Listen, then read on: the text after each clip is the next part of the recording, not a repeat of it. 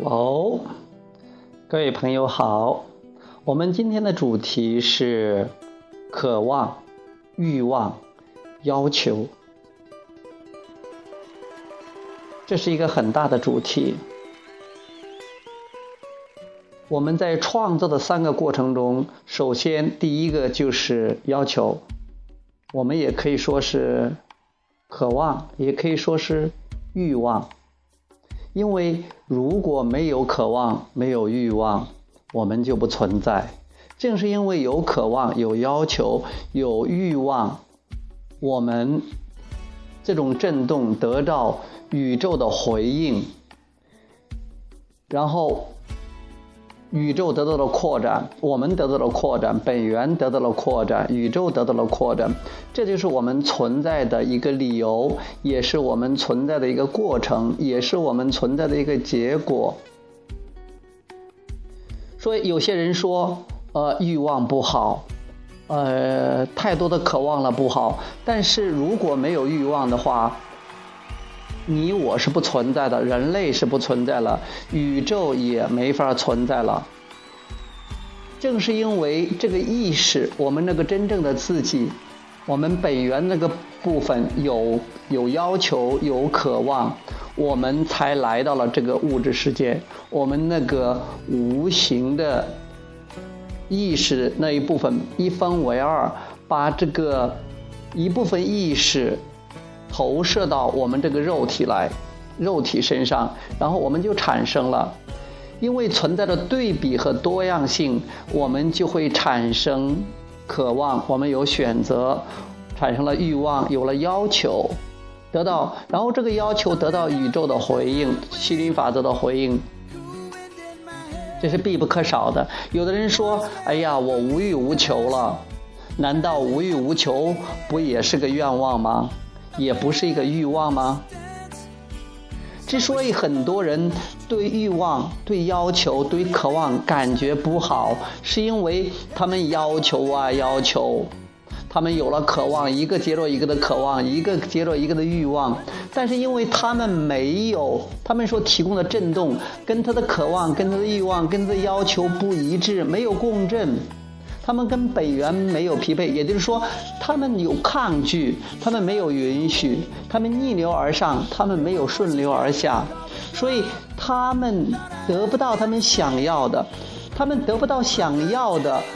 他们那种抗拒的感受到的负面情绪，那种痛苦，那种难受，他们把它归罪于是因为他产生了渴望。但是你要知道，渴望、要求和欲望是不可避免的。不管你是在非物质界，你不管是在物质界，你一直在渴望，你一直在发出要求。尤其是你作为一个物质的人，你只要是在清醒的时候，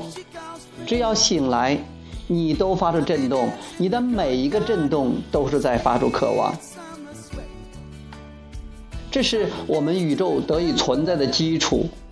这是宇宙得以扩展，这之所，这是宇宙得以存在，存在之所以存在的根本原因，所以它意义大着呢。所以还是要去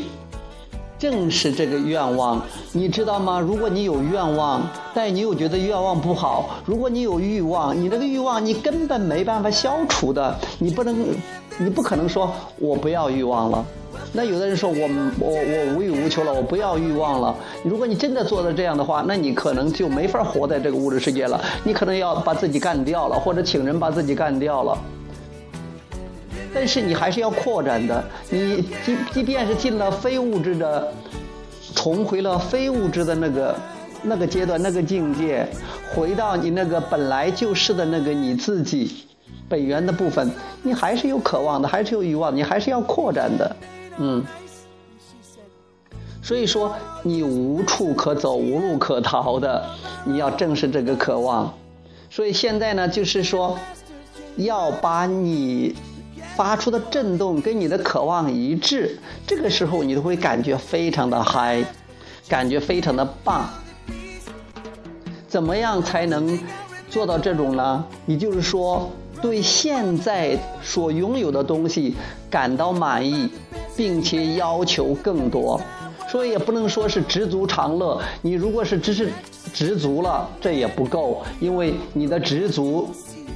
你没办法要求更多次的这种感觉，你不但是知足，知足只是说你享受和满足现在所有的东西，满意现在的东西，但是你仍然要要求更多、更多、更多。生命不息，渴望不止，实现也没有停，也没有尽头的，也一直不不断的、不停的在实现。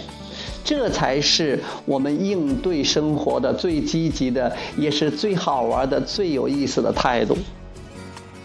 以后不要给别人说我没有愿望了，或者愿望不好、欲望不好。哎呀，他他的是淫欲，太多的欲望了，或者说，嗯，他太多贪欲了。淫欲就是说很多很多的欲望，每个人都有。不过有人把这个淫这个很多跟那些性的方面的，或者说是一些不健康，所谓的不健康的，你认为不好的，把它拉扯到一块儿了。还有这种贪念，贪念的意思是说太多太多的愿望了，这个没有问题的，每个人都是有很多很多的愿望的。之所以有的人把它冠一个贪字，意思说太多了。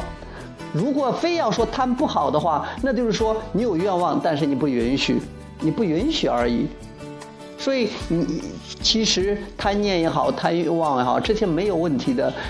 只不过是你要跟这个愿望要保持一致的振动频率，尽量让它比较一致。这样的话，那你就